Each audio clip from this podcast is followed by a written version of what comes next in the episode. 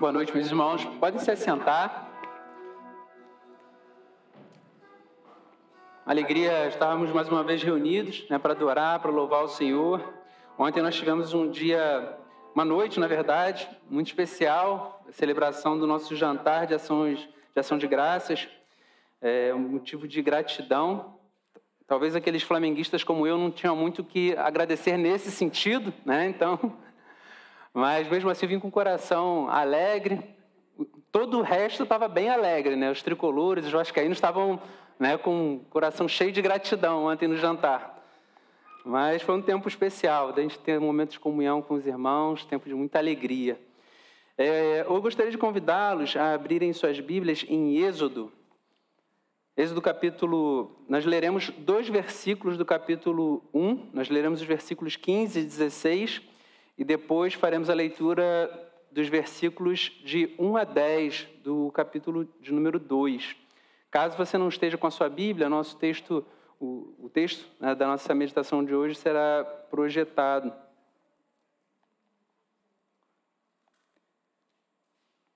Êxodo, capítulo 1, versículos 15 e 16, inicialmente.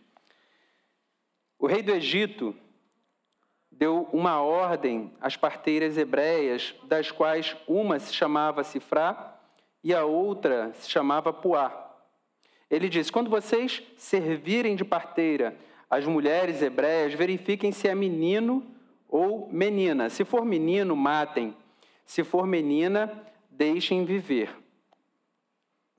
Versículo 1 do capítulo 2: Um homem da casa de Levi casou com uma mulher da mesma tribo a mulher ficou grávida e deu à luz um filho. Vendo que o menino era bonito, escondeu-o durante três meses. Não podendo, porém, escondê-lo por mais tempo, pegou um cesto de junco, tapou os buracos com betume e piche, e pondo nele o menino, largou o cesto no meio dos juncos, à beira do rio. A irmã do menino ficou de longe para ver o que ia acontecer com ele. A filha de Faraó desceu para se banhar no rio, e as moças que tinham vindo com ela passeavam pela margem. Quando ela viu o cesto no meio dos juncos, mandou que uma das criadas fosse buscá-lo. Abrindo o cesto, viu a criança, e eis que o menino chorava. Ela teve compaixão dele e disse: Este é um menino dos hebreus. Então a irmã do menino perguntou à filha de Faraó: Quer que eu vá chamar uma das hebreias para que sirva de ama e crie esta criança para a senhora? A filha de Faraó respondeu: Vá. A moça foi e chamou a mãe do menino. Então a filha de Faraó disse à mulher: Leve este menino e amamente-o para mim, eu darei um salário para você. A mulher pegou o menino e o criou. Quando o menino já era grande, ela o levou à filha de Faraó, da qual ele passou a ser filho.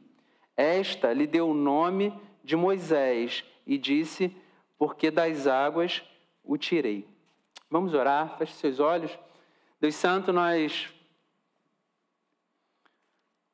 estamos aqui, Senhor, como igreja, reunidos, Deus, para cultuar o Teu nome, adorando porque nós reconhecemos, Deus, que só o Senhor é digno de louvor, é digno de adoração.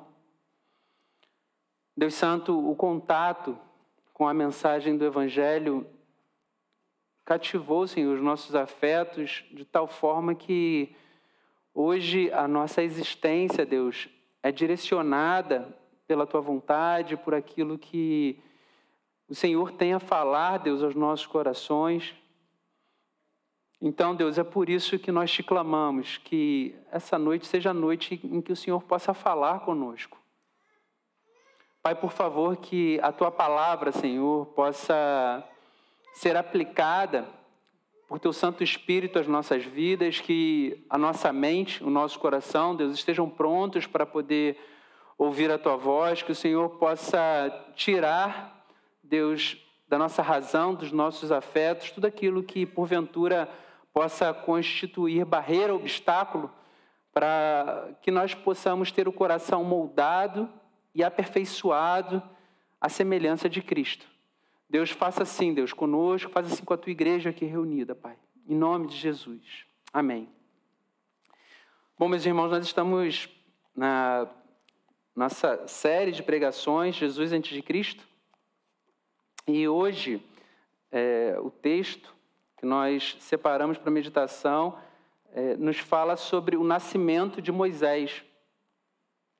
Então, conforme nós lemos, as circunstâncias em que se, dá, em que se deu o nascimento né, de Moisés eram bem desfavoráveis. O faraó, ele, pensando estrategicamente, percebeu que a população é, de hebreus vinha crescendo e adquirindo né, um número que, para ele, ele entendia que já constituía, passou, passou a representar uma ameaça para o próprio povo egípcio.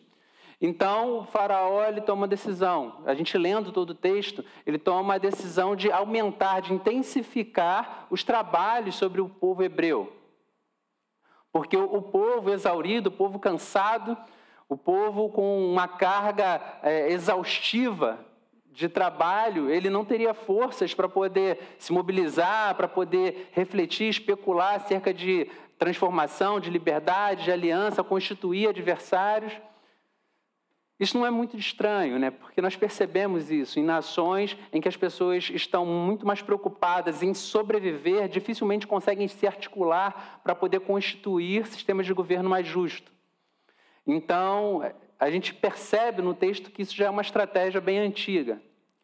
Só que ainda assim, essa providência, essa ação tomada por Faraó, ela não surtiu o efeito esperado. Então Faraó, ele resolve tomar uma medida ainda mais drástica. Percebendo que o povo procriava com muita velocidade, ele decidiu eliminar os meninos aqueles que seriam chefes de família, aqueles que seriam homens, aqueles que poderiam gerar novos hebreus. Então, ele resolveu matar essas crianças. E como ele fez isso? Ele orientou primeiramente as parteiras que matassem as crianças quando se dessem conta que a partir do nascimento fossem meninos, então eles deveriam ser mortos. E também falou para todo o povo egípcio que as crianças, os homens, deveriam ser mortos e lançados no rio. Então, é nesse contexto que Moisés nasce. Então, quando a gente olha para esse texto e a gente vê né, a vida de Joquebede, que é a mãe de Moisés, o nome dela só é citado mais à frente,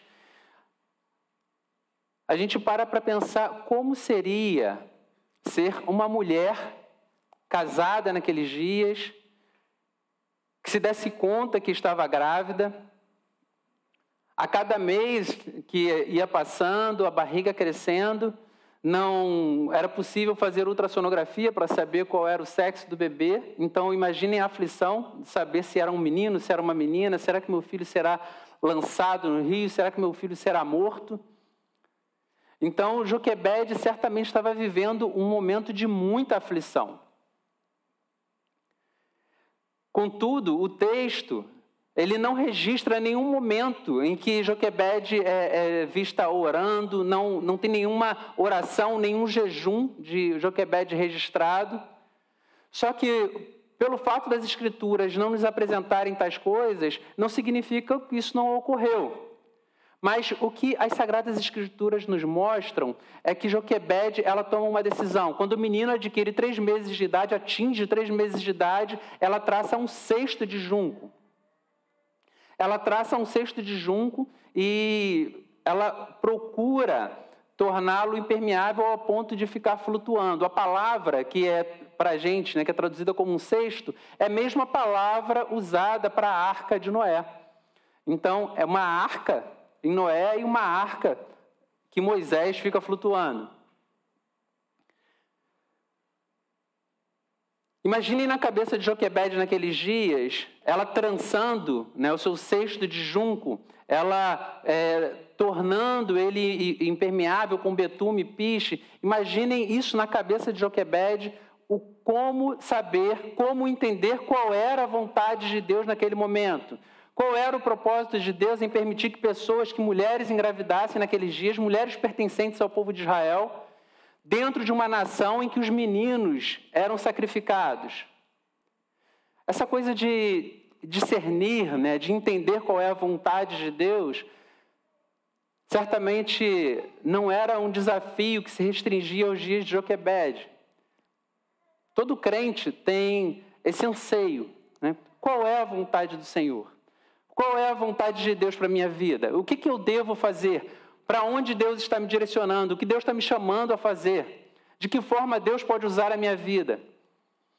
Então, talvez, se você tem pouca familiaridade com o Evangelho, talvez você entrou na igreja pela primeira vez, não tem muito contato com as Sagradas Escrituras, talvez esse seja o tipo de preocupação que não povoe a sua mente. Mas aqueles que já têm algum tempo de caminhada cristã, certamente já se depararam com isso. Como entender a vontade de Deus? E a partir de uma perspectiva mais mística, sobre o que entender, como saber a vontade de Deus, existem pessoas que mergulham numa letargia, numa paralisia, em que é, não fazem mais nada, aguardando aquilo que Deus vai direcioná-la a fazer. Quando eu digo isso, obviamente eu não estou querendo é, defender a ideia de nós todo o tempo fazermos coisas a partir da força do nosso próprio braço. Entretanto, nós precisamos refletir se a letargia, a imobilidade, a falta de iniciativa, será que ela reflete a vontade de Deus? Joquebede, num contexto em que todos os meninos estavam sentenciados à morte, o que ela faz é começar a trançar um cesto de junco. E ela começa a trançá-lo, começa a impermeabilizá-lo, começa a prepará-lo para que ele consiga suportar a flutuação. Por isso, essa mesma palavra, só tem duas ocorrências em todo o Antigo Testamento dessa palavra: é da arca de Noé e da arca onde fica Moisés. E quando Joquebede, ela pega o cesto, ela o coloca no rio, talvez você tenha visto aquele desenho né, do príncipe do Egito, e vai o cesto flutuando, e os jacarés vão abocanhando, o cesto pula e pega uma onda. É, então, quando a gente olha para o texto, a gente percebe que não foi bem assim que aconteceu. Joquebede, ela pega o cesto e ela coloca ele bem posicionado, próximo a algumas vegetações. Joquebede, certamente ela não colocou o cesto ali de forma aleatória. Joquebede, ela não colocou Moisés posicionado no meio do nada. Joquebede, da mesma forma que houve intencionalidade ao construir o cerco, o cesto, ao impermeabilizá-lo, o local onde ela pôs o cesto, provavelmente era um local onde ela conhecia que era um ponto em que a família real ia ali para poder se banhar. Pessoas do Egito frequentavam aquele lugar. Talvez por alguma questão ritualística, talvez somente com finalidades recreativas, a gente não sabe. Mas é, o ponto em que Joquebed ela posiciona o cesto não é aleatório. Joquebed, ela coloca a criança ali e a partir da construção, a partir do, da geografia, da parte do rio em que ela posiciona, a gente precisa pensar sobre essa coisa da vontade de Deus. Porque Deus, ele faz traz à existência coisas que não existem, ele faz coisas do nada, ele faz o inimaginável. Contudo, em muitos episódios nas Sagradas Escrituras, nós vemos Deus, ele fazendo o um milagre a partir daquilo que está nas mãos de homens e mulheres. Deus, ele, a partir da figura de Jesus Cristo, seu filho, ele manda que os homens peguem as talhas de pedra e as encham de água. O profeta manda que o general Naamã vá até o rio e mergulhe sete vezes. Jesus Cristo pede que os seus discípulos peguem os pães e peixes e ali o multipliquem. Profeta também no Antigo Testamento, Eliseu, ele pede que a viúva junte a maior quantidade de vasilhas para que ele possa fazer um milagre e multiplicar o azeite. Então, quando a gente olha a decisão de Joquebed de construir um cesto, de posicioná-lo num local estratégico, a engenhosidade, o uso dos seus dons, a percepção que ela teve de colocar o cesto num local apropriado, isso não exime a atuação de Deus em, confiar, em conferir eficácia para o projeto de Joquebed. Então, quando a gente começa a, a meditar no texto a partir dessa perspectiva, é necessário que nós pensemos: o que é que Deus tem colocado em minhas mãos?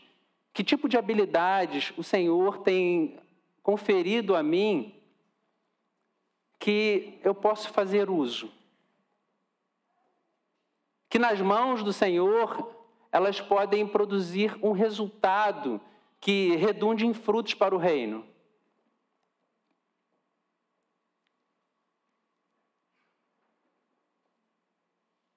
O texto também nos diz que Miriam, nesse, nessa, nessa parte do texto também o nome dela não é mencionado, mas é a irmã de Moisés. O texto diz que Miriam, ela não vai embora. Quando o cesto é posicionado com a criança, Miriam, ela fica lá observando, fica atenta, vendo o que vai acontecer com o bebê. Miriam, persistentemente, ela fica com os olhos fitos no cesto, esperando qual destino será dado ao meu irmão.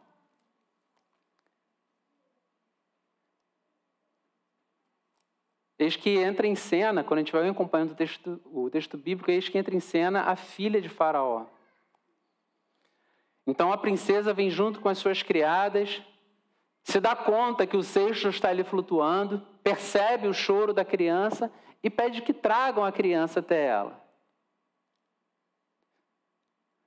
Ao ver a criança, a princesa fica encantada com a beleza do bebê, se compadece do bebê e prontamente Miriam, que persistentemente ficou ali olhando o fim que teria toda aquela história, o intento desesperado da sua mãe de salvar a vida do seu irmão, Miriam, ela tem uma atitude ousada. Miriam, mesmo sendo filha de escravos, ela se apresenta diante da princesa, filha de Faraó, e diz: Você quer que eu consiga uma das hebreias para poder cuidar dessa criança?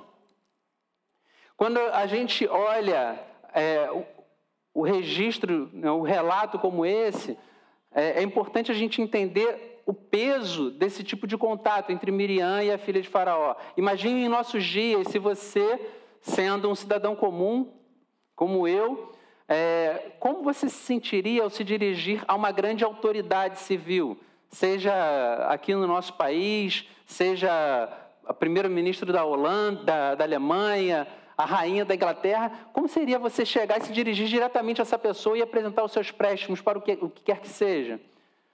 Eu sou professor de matemática, dei aula particular há muito tempo, e eu cheguei a perguntar para ele: olha só, você está precisando de aula particular para o seu filho? Ou, de repente, você apresentar alguma outra qualidade, fazer algum outro pedido, alguma consideração. Certamente a gente vai gaguejar nesse processo, até para poder pedir um autógrafo e fazer uma selfie juntos, a gente vai ficar bastante nervoso num momento como esse.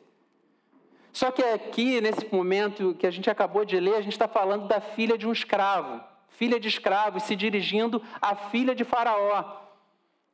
A família real no Egito era tida praticamente como divindades. Então existe um grande abismo social separando essas pessoas só que Miriam, ela usa de tal ousadia, de tal intrepidez, que ela não vê, não tem medo pela sua própria vida, não se sente constrangida, não tem o temor de ser sujeita, de ser levada à humilhação, mas ela se coloca diante da filha de Faraó. E interessante isso porque o texto do Apocalipse, em capítulo 21, no versículo 8, ele fala algo muito interessante. Ele diz que os tímidos, em algumas tradições dizem os tímidos, em outras tradições dizem os medrosos, não herdarão o reino dos céus. E quando o texto fala sobre isso, sobre os tímidos ou sobre os medrosos, como em outras traduções, não são as pessoas que têm um temor que seja natural. Obviamente, nós pregarmos o Evangelho no Oriente Médio, se nós não tivermos temor, algo de errado há com a gente. Porque se a gente sabe que a gente está pregando o Evangelho num ambiente em que as pessoas são mortas, são torturadas, as famílias são dizimadas, existe algo de errado. As pessoas que estão lá temem pela própria vida. Obviamente, é assustador a gente se dirigir para lugares que a gente não conhece para fazer a vontade de Deus. Contudo, quando o texto fala sobre isso, é sobre pessoas que adquiriram como prioridade, como sendo a escolha primeira, preservar a sua própria vida, preservar, preservar seu próprio conforto. Se relacionar com o Evangelho, se relacionar com Deus, se relacionar com a vida cristã, sempre na sua zona de comodidade, sem que isso implique em um centímetro de desconforto.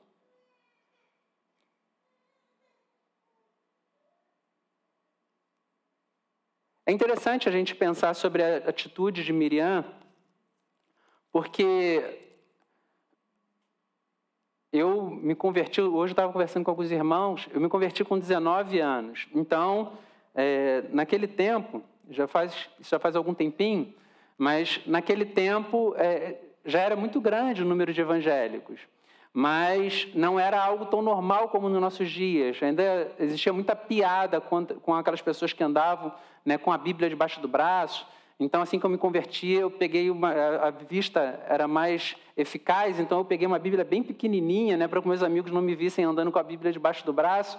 Então, eu pegava uma Bíblia bem miudinha, que tinha muito deboche, muita piada.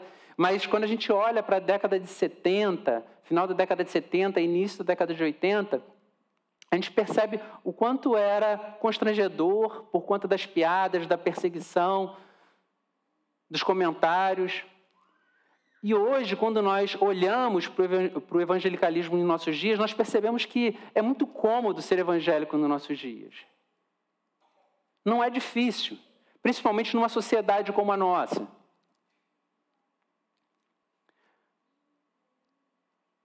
Mas quando a gente fala sobre ousadia e exposição, e a gente olha, por exemplo, de Miriam, é, parece que não tem nada a ver com outras aplicações, mas o princípio é o mesmo. O princípio é o mesmo. O quanto nós estamos é, dispostos a nos comprometer, a nos expor, o quanto das nossas próprias vidas nós entendemos que pode ser colocado na mesa, pode ser colocado em jogo em prol do Evangelho. Existem pessoas que entendem que a mensagem do Evangelho é tão relevante que abdicam de suas carreiras, médicos, engenheiros, e vão para lugares longínquos para poder viver da pregação do Evangelho. Existem pessoas que vivem vidas confortáveis em bairros luxuosos, em casas luxuosas, e entram em comunidades carentes se envolve com pessoas que nem a sociedade, nem as próprias famílias têm mais interesse. Mas essas pessoas fazem isso porque entendem que verdadeiramente o Evangelho é pérola de grande valor. Que é algo que é tão precioso e tão poderoso, é uma verdade que ofusca todas as demais verdades do, do, desse mundo que nós habitamos, que elas têm um único anseio, que é apresentar essa mensagem a outras pessoas. Então, quando a gente pensa sobre o princípio encerrado nesse texto, nessa, nesse trecho das Escrituras, a disposição de Miriam de se colocar diante da filha de Faraó e dizer: Olha só, eu consigo uma pessoa para poder cuidar dessa criança. Eu consigo alguém para poder amamentá-la. Alguém que possa criá-la para você e depois te entregar. E a filha de Faraó diz: Ok, pode conseguir para mim. Então Miriam vai lá e consegue a melhor babá que Moisés poderia ter. Miriam chama a própria mãe de Moisés, a sua própria mãe, para que pudesse cuidar daquela criança. Então, quando a gente pensa na conduta de Joquebed e na conduta de Miriam, parece que não há nada de espiritual nisso. Não há nada de, de espiritual. Porque Joquebed, ela usa da sua engenhosidade para poder criar, para poder construir um, um cesto, construir uma arca ela usa da sua perspicácia para poder fazer com que ela, aquela arca, aquele cesto ficasse boiando num local estratégico. Miriam fica persistentemente olhando para o cesto, aguardando para ver o que, que vai acontecer com, com seu irmãozinho. E depois, ousadamente, ela se coloca diante da filha de Faraó e diz o seguinte: Olha só, eu consigo uma ama de leite para você, eu consigo alguém para poder cuidar desse menino. Então a gente vê engenhosidade, a gente vê persistência, a gente vê ousadia, e parece que nada disso é espiritual. Mas como eu falei, Deus por vezes usa a matéria-prima que parece que para a gente é ordinária e faz o improvável. O improvável é aquilo que nós não podemos fazer, mas Deus pode. Então Deus faz com que brote compaixão no coração da filha de Faraó. Ela olha para o bebê, ela olha para Moisés e ela não diz: é só mais um do filho dos hebreus. Joga ele no rio para que os crocodilos se alimentem dele. É só mais um dos filhos dos hebreus. Serei fiel ao que papai falou. Vamos levá-lo para que ele possa ser sacrificado. Então, curiosamente, a filha de Faraó, ela olha para aquela criança e ela tem um coração tomado por compaixão. Ela não consegue olhar para aquela criança com indiferença. E quando a gente olha o que o que acontece depois, é importante a gente entender que não foi a filha de Faraó que decidiu. Provérbios, no capítulo 21, versículo 1, é um texto muito interessante, que ele diz o seguinte: não sei se o texto está pronto para a gente projetar. Como corrente de águas é o coração do rei na mão do Senhor, ele o inclina para onde quer. Então, quando a gente lê esse texto e olha para esse episódio, a gente percebe que a decisão de da filha de Faraó não foi uma decisão fruto do acaso. Não foi ela quem escolheu. Não foi ela que casualmente decidiu poupar a vida de uma criança. Mas Deus, regendo as circunstâncias, fez com que a compaixão brotasse no coração daquela mulher. Então Moisés ele é guardado no melhor lugar e depois ele é usado por Deus para cumprir um propósito majestoso na vida de todo o povo de Israel, de todo o povo hebreu. Moisés foi um instrumento nas mãos do Senhor para poder presentear o povo com um presente que nem eles, nem eles mesmos pediam. Porque o leitor, o leitor atento do livro de Êxodo vai ver que o texto, ele em nenhum momento ele relata que o povo de Israel clamava por libertação. Êxodo, quando Deus chama Moisés, ele diz o seguinte: Eu ouvi o clamor do povo, o clamor pelo sofrimento, eu vi o sofrimento do povo. Então Moisés, ele é usado por Deus para poder conceder algo que nem habitava o imaginário do povo de Israel. 430 anos vivendo sob escravidão. Quando a gente para e pensa sobre a história registrada do nosso país, nós temos 520 anos de história registrada desde a chegada dos portugueses aqui. Então, imaginem o que é 430 anos, o que são 430 anos debaixo de escravidão. É você imaginar ser alguma outra coisa que não seja brasileiro, vivendo nessa terra, com essa rotina, com o futebol, com samba, com a cultura que nós desenvolvemos durante todos esses séculos. 430 anos. Então, a ideia de liberdade, a ideia de um outro lugar, são gerações e gerações nascendo acostumadas com a escravidão, morrendo acostumadas com a escravidão, aprendendo a estruturar as suas vidas acostumadas com a escravidão.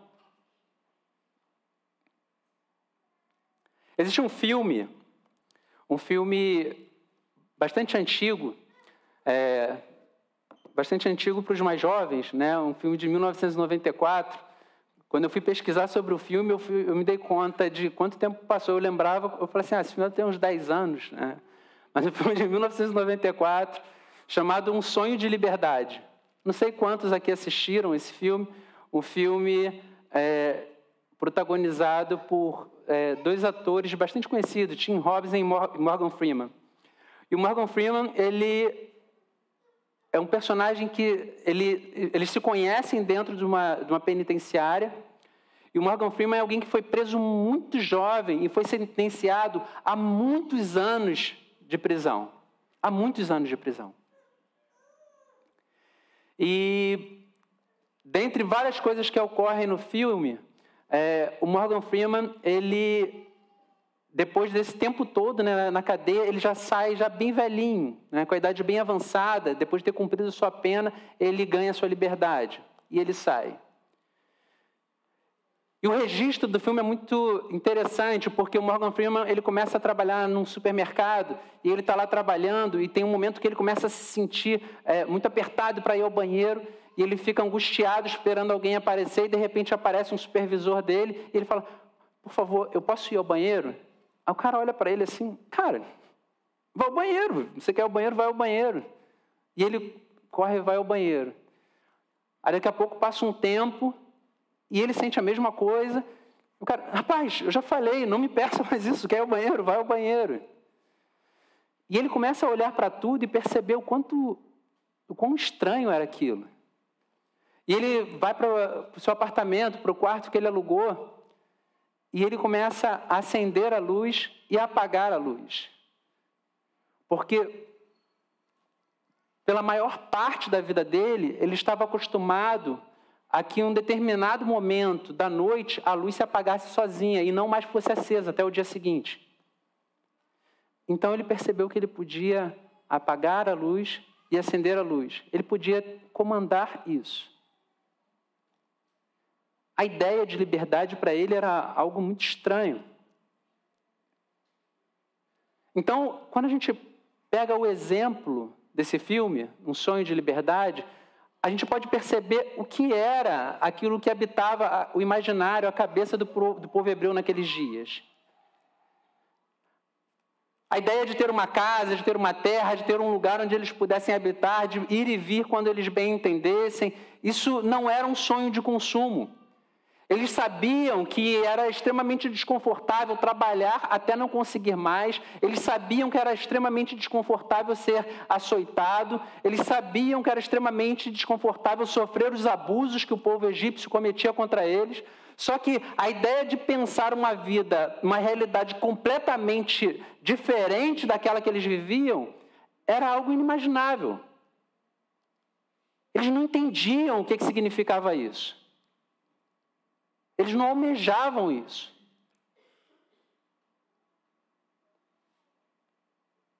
Então, quando a gente olha para aquilo que Moisés faz, depois que ele entra em cena, Moisés nasce, sai do Egito, a história é muito conhecida.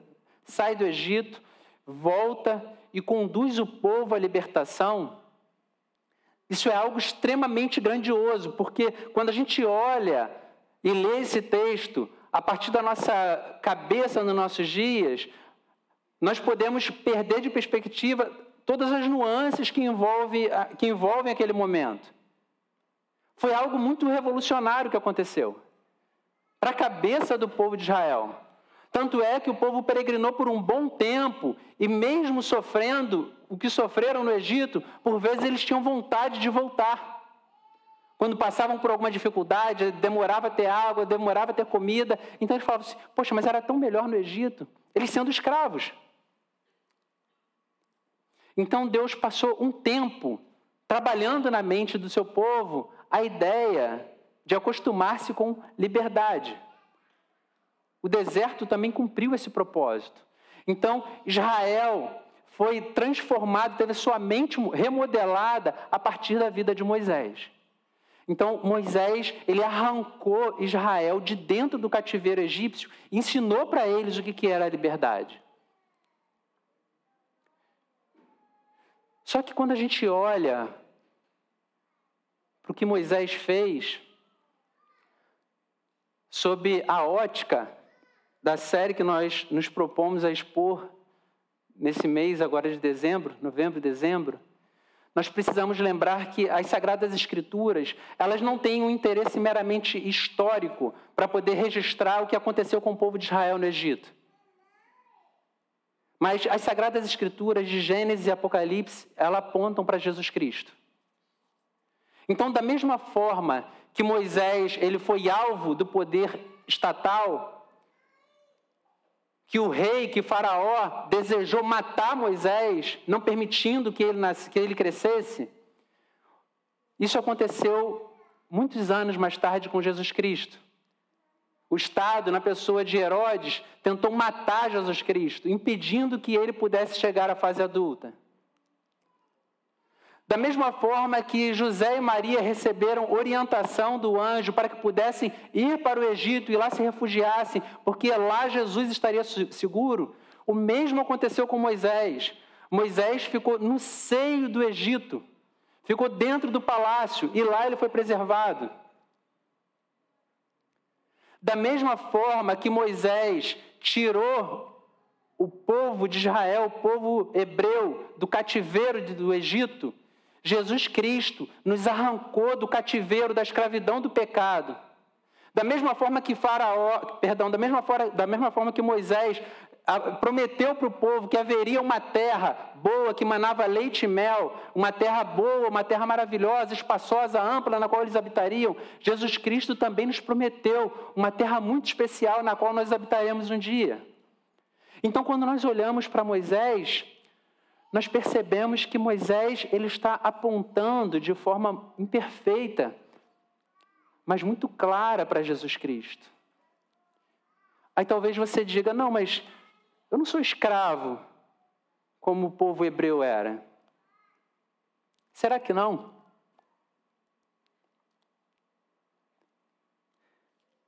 Tem um texto muito interessante, está num livro do pastor Paul Washer, que diz o seguinte: Nós não temos consciência do quanto temos pecado, do mesmo modo como um peixe não sabe o quanto está molhado. Nós nascemos no pecado, nós fomos concebidos no pecado, nós nascemos num mundo caído em pecado e a única coisa que nós conhecemos é o pecado. Imagine-se num diálogo hipotético, você tentando explicar para um peixe que ele está molhado.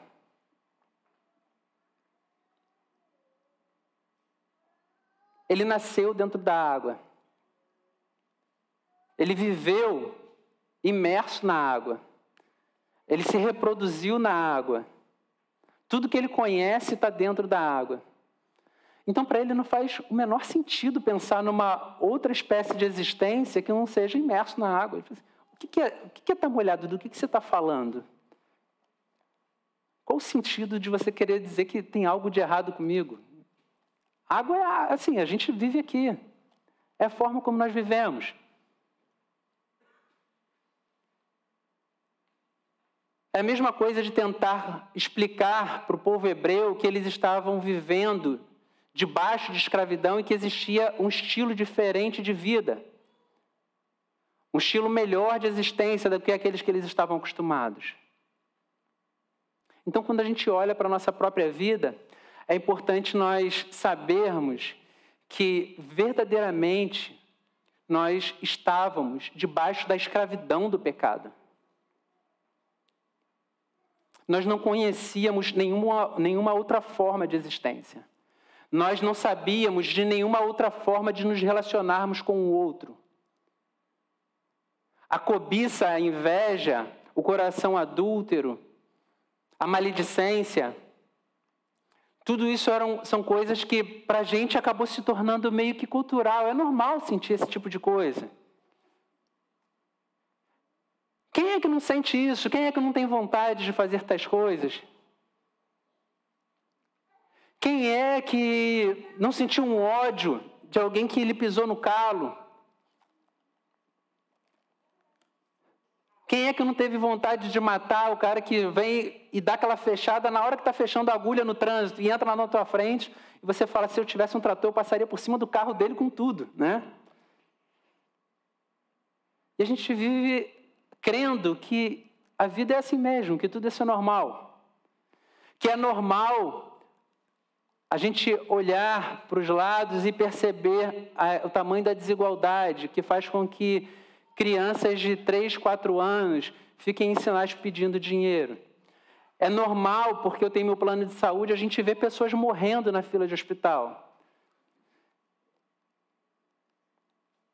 É normal eu perceber amigos que estão caminhando ao meu lado, que moram às vezes no prédio que eu moro, moram do lado da minha casa, sofrendo com graves problemas familiares, e eu não me apresente para poder ser uma mão amiga, um ombro, para que possa acolher o choro. É normal, cada um tem sua vida. Jesus Cristo foi Moisés na nossa vida, só que foi Moisés não a exemplo do que aconteceu no Egito. Jesus Cristo foi o tipo perfeito de Moisés. Como o pastor Cristiano falou, Jesus Cristo foi um libertador melhor e verdadeiro, porque ele não levou para Canaã. O CEP que ele reservou para mim e para você é Jerusalém celestial.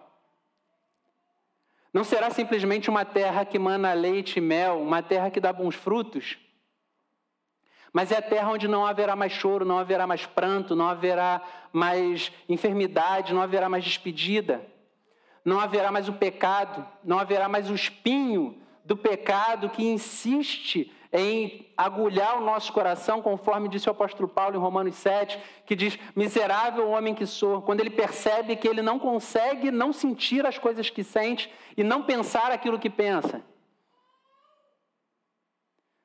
Haverá um dia em que nós seremos livres desse jugo que insiste em ferir os nossos ombros.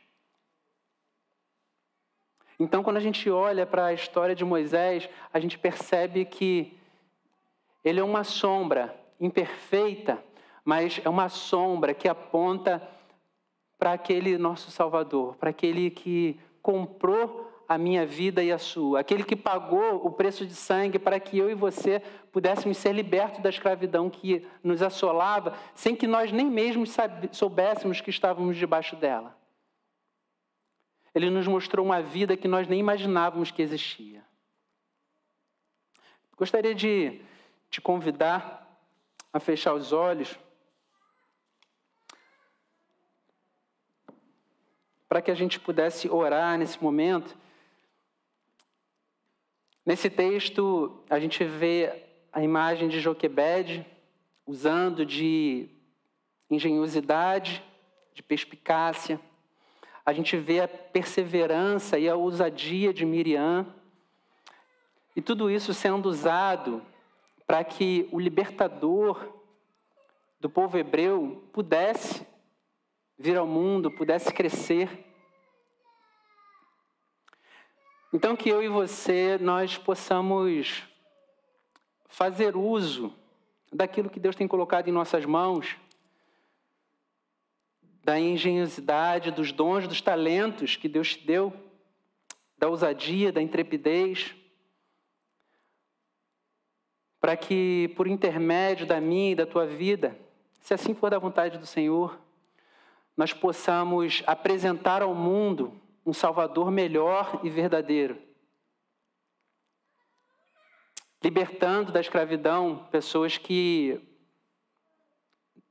nem se dão conta que estão debaixo desse jugo. Deus Santo, nós te louvamos, Deus. Te louvamos porque o teu amor, Senhor, é tão grande, tão eloquente, Deus, que o Senhor, como um, uma professora primária, que ensina os alunos a ligar os pontos para poder aprender a escrever, a construir, Deus, imagens. O Senhor foi falando ao longo da história, através de sombras que apontavam, Deus, para o ministério excelente de Jesus Cristo. Deus, nós te louvamos, Senhor. Te louvamos porque o tamanho da liberdade que o Senhor comprou para nós com o sangue de Jesus Cristo excede em muito a liberdade conquistada através da vida de Moisés. E nós te damos graças por isso. Te damos graças porque o Senhor nos libertou de um jugo que alguns de nós nem mesmo sabiam, Deus, que estavam sujeitos. Deus amado, nós te pedimos que os nossos dons, os nossos talentos, quem nós somos, Deus, possam ser instrumento em tuas mãos para que Cristo seja apresentado ao mundo, através da nossa vida, através da nossa família, através do nosso trabalho, através dos nossos relacionamentos, Deus. Em nome de Jesus Cristo, Senhor, nós choramos. Amém.